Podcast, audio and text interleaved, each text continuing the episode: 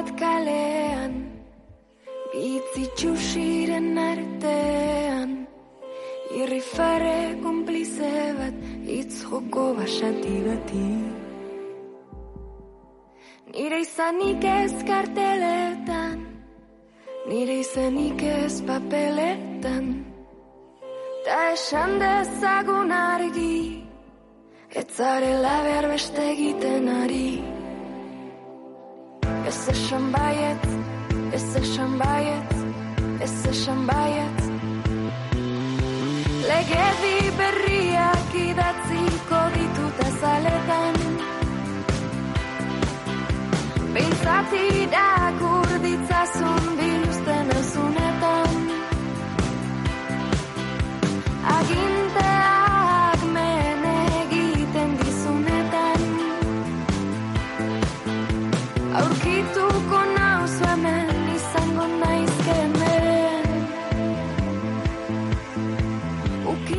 Quedaos en casa, escuchad música, haced bizcochos de limón y nos leemos en redes. Pasará, esto es lo que escribía en su Twitter Isaro. Los dos conciertos que Isaro tenía previsto ofrecer en el Auditorio Cursal los días 21 y 29 de marzo han sido aplazados, pero ya hay nuevas fechas, 19 y 20 de mayo. De momento no se ha notificado nada al respecto del concierto que Isaro tiene previsto para el día 28 de este mes en el Auditorio Baluarte de Pamplona, pero al tiempo, ¿eh? Quienes tenéis entradas para este concierto tendréis que estar eh, un poquito al día. La propia web del eh, Baluarte, baluarte.com, e informa puntualmente ¿eh? de los eventos, eh, actividades que han sido bien aplazadas, bien canceladas. Y fijaros, este pasado viernes eh, mm, recibían vía SMS aquellas personas que ya están registradas como donantes de sangre en Euskadi el siguiente mensaje. En este momento no nos podemos parar. Acércate a donar. Claro, esto ocurrió antes de que eh, se publicase ese Real Decreto, por un lado, que nos sitúa en estado de alarma y por otro, que limita nuestros movimientos desde las 8 de esta misma mañana. Estamos en comunicación con Miguel Ángel Vesga, director del Centro Vasco de Transfusión y Tejidos eh, Humanos. Miguel Ángel, muy buenos días. Hola, buenos días. Y nos hemos puesto en contacto con usted porque es verdad que en otras regiones, en otros territorios, eh, se ha hecho en las últimas horas llamamiento a la donación ante una posible previsión de descenso en las reservas por el confinamiento. ¿Cuál es la situación en este momento en Euskadi, doctor? Bueno, en estos momentos tenemos eh, los almacenes como suelen estar a estas alturas del año, es decir, en situación normal, ¿no? Eh, y adecuada, pero hay que tener en cuenta que son productos que tienen una caducidad corta y que ha cambiado todo nuestro sistema para las próximas semanas de provisión. Es decir, eh, la mayoría de las colectas eh, se hacen en lugares de enseñanza, se hacen en numerosas instituciones, en empresas, en sitios donde ya la movilidad está muy limitada. Por lo tanto, es previsible que esa donación lógicamente disminuya porque hemos tenido que modificar toda la organización de las colectas. Eh, por otro lado, las necesidades pues eh, de los hospitales siguen siendo las mismas, ¿no? Porque además de los enfermos de coronavirus siguen estando el resto de los pacientes, ¿no? Y eso hace que tenemos que recordar, que tengamos que recordar, perdón, a la ciudadanía que donar sigue siendo esencial para mantener nuestro sistema y que ahora más que nunca, aunque sea un poco más difícil, nos tenemos que acordar de que hay que, de que, hay que donar sangre. Porque no podemos olvidar que la sangre caduca, ¿verdad? Y aunque hoy, por ejemplo, tengamos garantizadas las reservas, hay unas necesidades diarias, ¿verdad?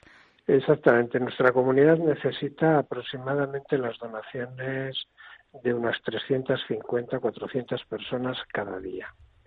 Eh, de estas donaciones eh, se elaboran numerosos componentes diferentes porque cada paciente necesita un producto distinto y eso va a seguir siendo así durante las próximas semanas igual que ha sido las anteriores y lo tenemos que tener en cuenta. Luego todos los días necesitamos que alrededor de 400 personas acudan a nuestras unidades para donar para seguir teniendo unos almacenes correctos Eh, nos decía que, evidentemente, la situación excepcional eh, modifica de alguna manera el, el protocolo. ¿Se van a mantener eh, eh, solo los puntos fijos de extracción? ¿Las unidades móviles van a seguir circulando sin, sin ningún tipo de, de problema? ¿Cómo va, ¿Cómo va a ser a partir de hoy?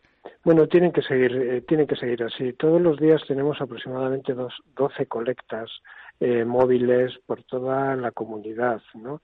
Y eh, ahora yo creo que es más importante que nunca que esas unidades sean bien visibles, que sean accesibles y que estén fácilmente localizables por la mayoría de los ciudadanos, porque todas esas otras colectas que hacemos de una forma quizá un poco más difícil de visualizar, pues porque las estamos haciendo en, diferentes empresas, en instituciones de trabajo. eso, eh, como he comentado antes, pues se van a reducir o incluso se van a tener que, eliminar. ¿no? Por lo tanto, las unidades móviles son ahora más importantes que nunca. Claro. Y en este caso, eh, em, eh, dentro de los supuestos eh, que se maneja en esa acotación de la libre circulación está previsto porque al final una unidad móvil no deja de, ser eh, bueno pues algo que, tiene que ver con nuestra salud y todo eso eh, entra dentro de las excepciones no del capítulo de excepciones. Sí claro evidentemente uno tiene libertad para acudir a centros sanitarios o para una actividad sanitaria esta es una de ellas lógicamente. Creo recordar que incluso el presidente de gobierno habló de la donación de sangre. Yo creo recordar que también sí y bueno, yo creo que es también el sentido común. Si uno puede salir a hacer comprar fruta o a, o a pasear a su perro, pues evidentemente más con más razón a, donar sangre a, la, a, la, plaza del pueblo en la que vive o de su vecindario. Efectivamente, hay que tener en cuenta eso sí, que habrá que evitar eh, las aglomeraciones. No sé si han dispuesto quizá, eh, bueno, pues en diferentes protocolos, por ejemplo, el hecho de que sé que en otras comunidades se están enviando SMS, correos electrónicos, primero para hacer eh, ese llamamiento a donar, pero incluso facilitándoles una cita, una cita previa. No sé si, si Euskadi contempla esta posibilidad. Sí, bueno, eh, no siempre es posible porque es, es a veces complicado incluso eh, hacer este tipo de llamamientos además con una cita muy muy estrecha no lo que intentamos es en la propia unidad móvil eh, pues eh, incorporar las medidas de seguridad adecuadas, de distanciamiento, de, no agrupamiento excesivo en el momento de la colecta eh, y de entrada en el autobús en el caso de que sea autobús. ¿no? Eh, hay que hacerlo con más cuidado. Ah, intentamos, lógicamente, dar una cita, una cita más específica, pero no siempre es posible. Bueno, pues teniendo en cuenta, nos preguntan, por ejemplo, yo vivo en Donostia, ¿puedo ir a donar sangre? Por supuesto, cualquier persona que nos estéis escuchando desde cualquier rincón de, Euskadi. De hecho, en la web eh, donantes2.0.eus tenemos hoy el listado de los municipios, de las localidades donde eh, podemos eh, acudir a donar, ¿verdad, Miguel Ángel? Sí, sí, exactamente. Hay en, la, web de Donantes de Sangre que acabas de mencionar está el calendario para todo para todos los próximos días con los horarios exactos de donde se puede ir, incluso los teléfonos donde se puede llamar para conseguir más, más, más información. pues esta persona que nos preguntaba concretamente desde Donostia, bueno, pues hoy puedes donar, en el caso de la capital eh, guipuzcoana, en Manuel Lecuona, número uno, bajo, ¿vale? Hoy en la calle Manuel Lecuona número uno bajo.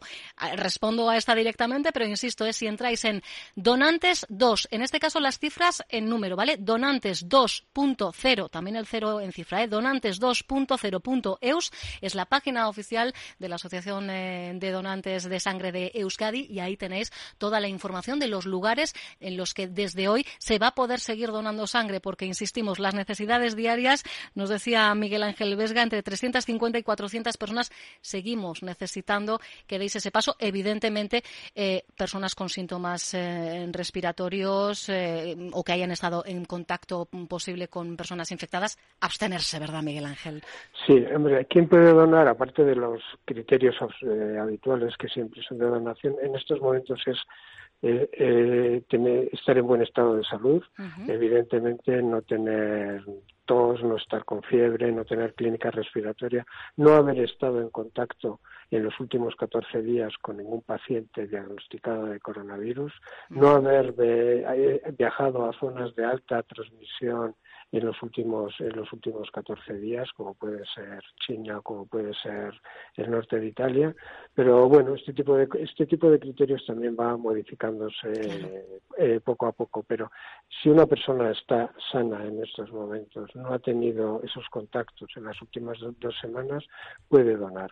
Y también hay un, un criterio que nosotros utilizamos siempre, no solamente es ahora con el coronavirus, y es que si después de haber donado en los siguientes dos, tres o cuatro días uno eh, tiene algún tipo de sintomatología similar a la que hemos comentado, eh, pues nos es, es importante que nos avise para, para tener ese registro o para eliminar aquellos productos o para cuarentenar el, el, producto o la donación que ha realizado. Pues me parece muy importante también ¿eh? esta apostilla. Miguel Vesga, director del Centro Vasco de Transfusión y Tejidos Humanos. Pues aprovechando su presencia, el aplauso que estos días estamos escuchando, ayer lo hacíamos a las 8 de la tarde, extensivo a todos los profesionales eh, sanitarios vascos que estáis haciendo lo, lo indecible en estas jornadas. Fuerte el abrazo para todos y todas, Miguel Ángel. muchísimas gracias. A Agur. Agur. Onda Vasca, la radio que cuenta.